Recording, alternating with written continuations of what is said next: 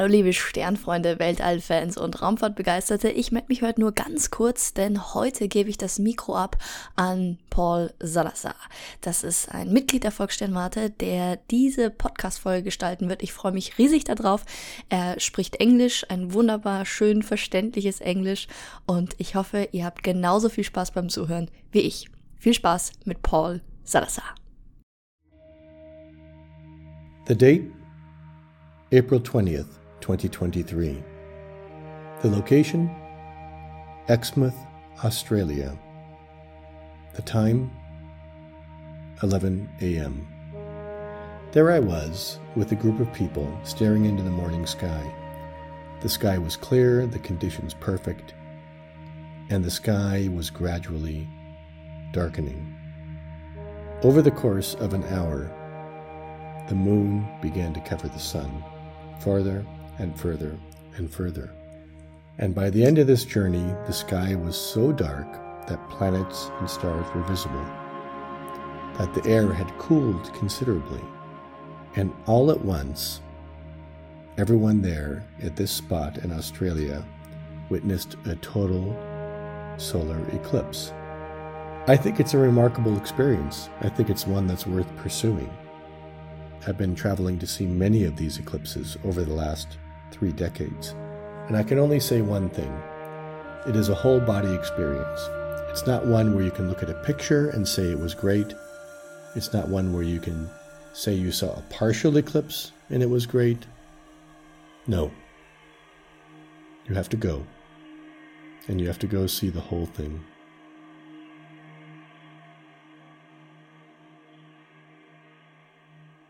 Hello, astronomy fans and space fans. You have landed at Translunar, the podcast of the Volkssternwarte München, where we inform you about current astronomy topics and dive deeper into different themes. My name is Paul Salazar, and I am an amateur astronomer and a member of the Volkssternwarte, and I'm glad that you're joining us today for this English language presentation as part of the Volkssternwarte Translunar podcast series. As you can tell, I'm interested in solar eclipses. I've traveled far and wide across the world to see many of them. And it may sound like a strange kind of addiction, but it is, for a reason. I think a solar eclipse, that is to say, a complete and total covering of our sun by the moon, is such a remarkable experience that it's something that you have to see in person. It's a sensory experience. It's something which touches all of the senses. It's something which connects you as an observer to the world around you, to the universe around you, in a very direct and physical way. There are three parts of this that I like to talk about today. And each of them brings something very special and unique. So, once again, the geometry of a total solar eclipse is that every month, when the moon is new, it's aligned with the earth and the sun. They form a straight line. And when the earth, the moon, and the sun are in a straight line, the moon is casting a shadow toward the earth.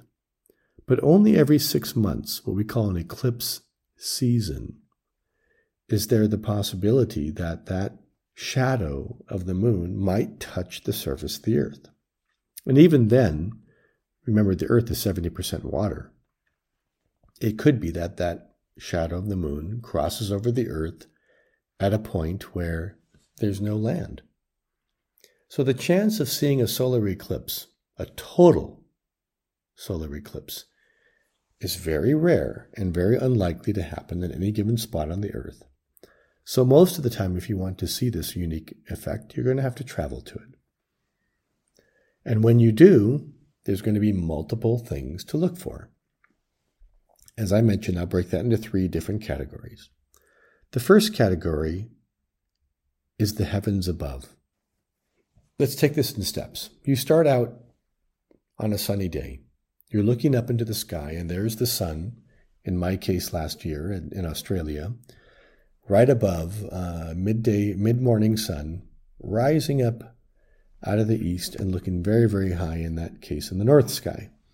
And what's happening quietly and very, very nuanced is the moon, the disk of the moon is starting to cover the sun. That's called a partial eclipse. And that takes about an hour to an hour and 15 minutes for the moon, as it's moving around the earth, to now begin to cover up the disk of the sun. Through a rather unique coincidence, the size of that moon disk and the size of the sun disk are nearly identical. In fact, to give you a little bit of math, the distance to the moon from the earth compared to the distance to the sun from the earth is 400 times farther away. So the sun is 400 times farther than the moon. But the sun is also 400 times bigger than the moon is. So when we look at the moon and the sun in the daytime sky or the nighttime sky, we notice that they're almost identical in size. And thus, on these very rare and very special moments, when the moon passes directly in front of the sun, it covers the surface of the sun almost perfectly. And while it's doing that, the sky is becoming dimmer and dimmer. Think of it like sitting in a room where someone is turning down the light brightness with a dimmer switch, but they're spending an hour and 15 minutes doing it. At the beginning, you would hardly notice. But as it progresses, and especially toward the end, you really begin to notice that, hey, it's no longer bright on a sunny day, but the brightness of the sun is quite diminished. So, what's going to happen when you're at a solar eclipse is as you're looking up into the sky with safety glasses, by the way, then you're going to notice that the sun is getting smaller and smaller and smaller. And as it does so, it turns into a crescent, and the sky becomes a wholly different color. It becomes this beautiful, deep sunset blue. So, what used to be a daytime sky, a bright blue, is now becoming a twilight sky, ever dimmer and ever darker, to the point where a few minutes before the, the maximum coverage, you begin to see planets like Venus and Jupiter. And you begin to see stars, some of the brighter stars of the sky. Because in fact, it's almost like night, but it's not a complete darkness.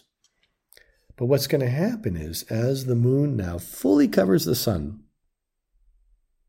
and has reached the point of total solar eclipse, where the surface of the sun, what we call the photosphere, is completely covered, now all that's left is the solar corona. That's the beautiful outer atmosphere of the sun that is so remarkable to see and only visible, literally, ever for us on Earth during the very, very brief one or two or three or four minutes of that total solar eclipse. And in addition, if you happen to have binoculars or a telescope and you zoom into what up close to the sun, you're going to see what are called prominences. And that's the outward expulsion of plasma, of the actual sun material, into the space around the sun. And that combination is remarkable, and it's only visible, only during the few minutes of totality. So, looking up into the sky, into the heavens above, allows you to see this beautifully deep blue colored sky with this amazing view of our sun fully covered with just the corona and the prominences exposed, surrounded by planets and stars. That's just one part of what you see in an eclipse. It's above you. It's when you look up. But when you look down or look around, the earth is experiencing changes where you're standing. Because as those partial phases progress, the sun, which is normally a round ball of light, now is reduced to a small, thin crescent, and eventually to a small point of light. And that illumination that we take for granted every day when you walk outside, when the sun is shining, it feels different. Instinctively, your body reacts, your mind reacts, and says, something isn't right about the brightness around us, about the lighting.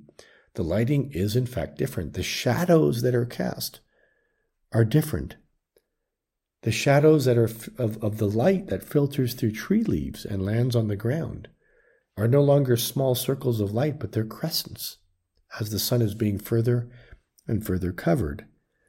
The air cools down, and often there's a breeze. There's a kind of a, of a, of a breezy feeling in the air. The air is changing radically. The horizon becomes bright and the sky becomes dark because what you're looking at and what you're experiencing, in fact, is the sky above you fully enveloped in the shadow of Earth's moon. You are standing in the shadow of the moon. But around on the horizon, there's still daylight, far, far away from where you're standing. And that is an amazing experience. What's happening on the ground is one of the two components, one of the three components of what's happening during an eclipse. But there is a third part. And I've experienced this many, many times traveling to eclipses of the sun. And that is the people around you. Because we humans and other animals are affected by this radical and dramatic shift in the brightness around us during a total solar eclipse. We are, in fact, touched by that. And I've seen it enough times to know that when you look up into the sky on a sunny, warm, clear day, but suddenly the sun is gone, and suddenly all you see is a dark circle in the sky with the corona around it. You have a, a visceral reaction. It comes from inside. You can't stop it.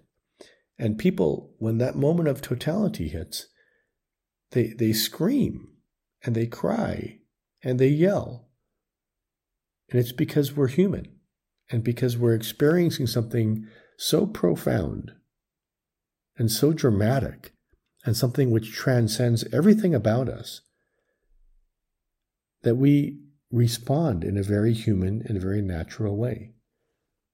And that is powerful. And that is something I crave and I love about the eclipse is that a total solar eclipse brings out this emotional response. And it's unexpected, but it happens because all of us as human beings witnessing this very unusual thing in the sky, but at the same time witnessing and feeling the change in the environment around us, the air, the, the, the cooling of the air, the changing of the shadows, the re- remarkable change in the lighting around us. But finally, uh, we as animals have a reaction. Birds have a reaction. Other animals have a reaction. And I've been to many eclipses where the birds in a flock suddenly fly one way or the other because they're confused that in the middle of the day, in the middle of a sunny, cloudless day, for no good reason, suddenly the sunlight is gone. And that breaks everything they know about nature. So for me, I revel in the opportunity to be around other people who are there to experience this unique thing, and especially those who are there for the first time and have never seen a solar eclipse before, because the experience is even more profound. So that's my view of why Everyone, if they have the ways and means, should see a total solar eclipse. It is a powerful experience on multiple levels. It is a scientific experience. It is a natural experience. It is a human experience. And the combination of those three things to me makes it worthwhile. Thus I travel. And the next one that I'm traveling to will be on April 8th of 2024. And the shadow of the moon is going to move across Mexico, the United States, and Canada. I'm going to put myself at a location where I hope the sun is shining and I hope I can see the eclipse on April 8th in San Antonio, Texas.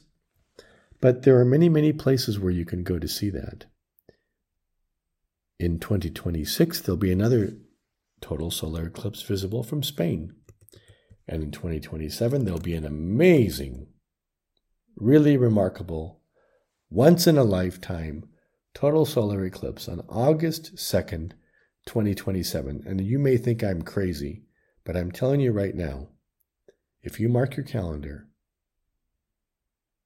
and you travel to North Africa to see this eclipse, you won't be sorry. So that's today's podcast. Today's podcast on Translunar from the Volkssternwarte München. And I look forward to delivering other podcasts. This is my first one with all of you today. And it's been a pleasure to get into this process and to get started with all of you. But I have many topics to talk about. And you can look forward to Jana, who delivers our German language podcasts, and me, Paul Salazar. And I'll be delivering our English language podcasts. Thanks for listening. See you next time.